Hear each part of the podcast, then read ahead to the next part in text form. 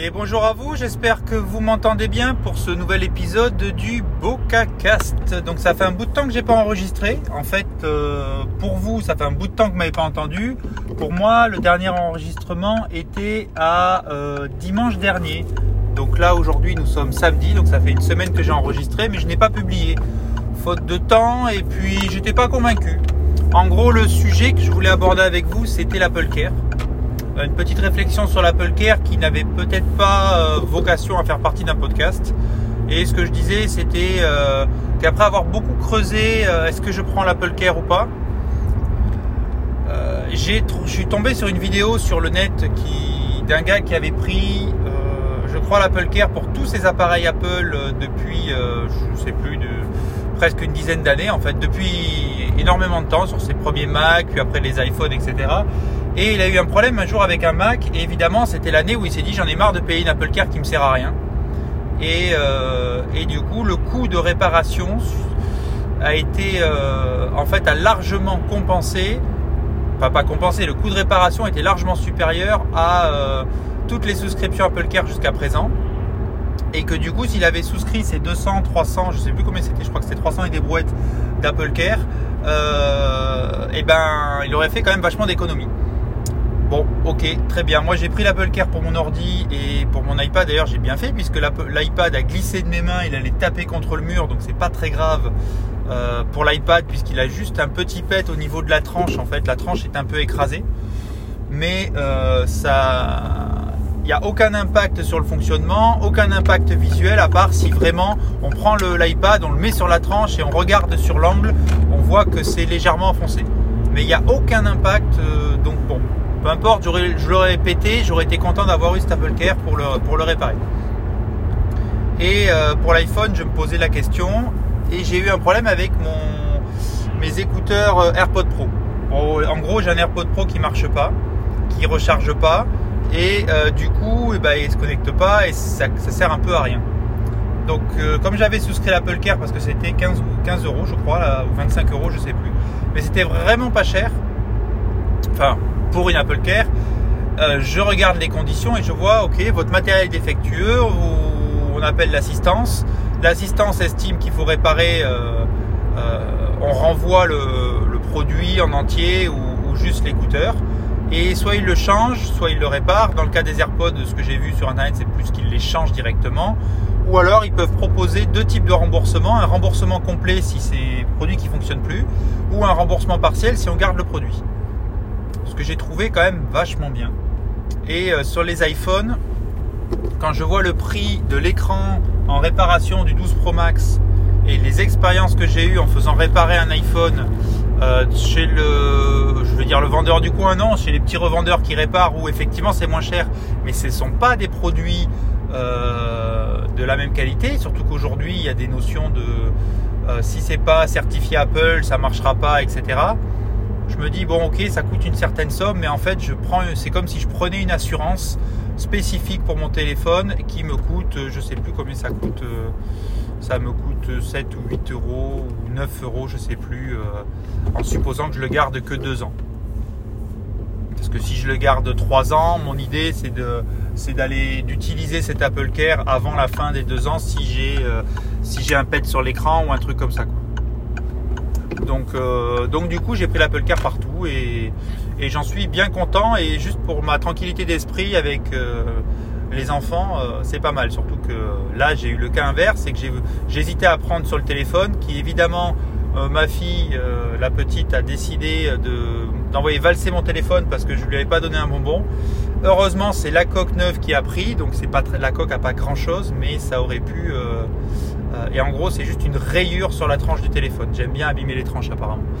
Et euh, ça aurait pu être bien pire. Voilà. Donc euh, voilà pour mes réflexions Apple, Apple Care. J'ai commandé un skin pour mon MacBook Pro que je vous montrerai sur Instagram pour les curieux, mais comme il vient du Canada, il est depuis une semaine à l'aéroport de Toronto. C'est un peu con, merci Covid, donc on va voir quand est-ce que je le recevrai, ce truc-là. Euh, je sais pas, c'est un peu, je sais pas trop comment ça va fonctionner. il va bien partir un jour, et puis après la question que je me pose, c'est comme ils annoncent 2-3 semaines de livraison sur la France, je suis encore dans les délais et euh, je ne sais pas si le tracking du site et du transporteur euh, Canada a réellement l'information que le produit est, arrivé en France ou pas. Bon, peut-être qu'ils vont l'avoir, mais c'est toujours pareil, même sur Amazon, euh, par Chronopost, des fois, ou de France à France, on a. ils mettent pas la livraison, ils mettent pas des étapes du transport parce que ben parce que les mecs ils ont pas coché, ils ont pas appuyé sur les boutons, ils ont pas scanné le produit et donc du coup c'est quand c'est scanné un peu plus loin que bah, qu'on voit, il manque une étape mais on voit que le produit est plus loin. Donc bref, pour, pour ça je vous dirai ça plus tard. Qu'est-ce que je voulais vous partager? Si je voulais vous partager le fait que je n'enregistre pas. Oh. On est samedi matin et qu'il y a des bouchons Bref. Euh, je voulais vous partager pourquoi j'enregistre moins sur le streetcast. Alors bon déjà faute de temps je suis à la fois hyper content et hyper triste de ne pas avoir du temps. Pourquoi? Parce que je je suis pas emmerdé pour, euh, pour euh, vraiment utiliser les bons termes dans mon boulot depuis le début janvier. Donc j'ai énormément de travail, je fais énormément d'heures, mais je m'éclate. Je, pour une fois que je, je peux dire que je m'éclate dans mon boulot, bah je le dis parce que c'est j'adore mon boulot. pour information, je vais changer de poste en interne dans ma société, mais là, je fais mon boulot comme je l'entends, de la façon que je l'entends, et euh, on, va dire que ça marche. Pour le moment, ça marche. J'ai pas de retour négatif et j'ai pas quelqu'un qui vient dans mes pas tout le temps pour contredire tout ce que je dis et revenir à moi après en disant ben tu devrais faire comme ça et c'est mon idée. J'exagère, mais en gros c'est ça. Donc pour le moment, je m'amuse bien, même si je vais devoir changer bientôt. Et du coup, bah, le temps libre que j'ai, comme je prends plus la voiture pour aller au boulot, pour revenir. Comme je prends... Euh, ou encore un autre sujet que je vais partager avec vous dans quelques secondes. Euh, comme je prends plus la voiture, comme je suis à la maison non-stop, etc., j'ai pas forcément le temps d'enregistrer le streetcast. Et ça me fait une petite pause parce que le temps que j'ai à la maison, au lieu de l'enregistrer, j'essaie de le passer à travailler autre chose, travailler le podcast. Par exemple, le dernier podcast où je suis très content sur le Neural Engine, euh, donc les puces euh, d'intelligence artificielle qu'on a, enfin en gros tout le boom autour de ça euh, et, ce qu'on a dans nos téléphones. J'en parle dans le dernier épisode du podcast et j'ai déjà 19 écoutes, donc je vais atteindre d'ici peu le, plus haut niveau d'écoute que j'ai sur ma, sur ma saison 2. Donc ça c'est top parce que j'ai eu un épisode de la saison 1 qui était pas mal écouté ou je sais ah non c'était pardon l'épisode d'intro euh, je ne sais pas pourquoi, il a explosé l'épisode d'intro du, podcast a explosé à plus de 40 écoutes et sinon je stagne dans les 20-25. Et là, euh, étant déjà à 19, d'habitude il me faut bien une semaine et demie pour arriver à 20. Euh, là, ça fait même pas publier mercredi et ce matin à 9h, il était déjà à 19 écoutes. Donc c'est top.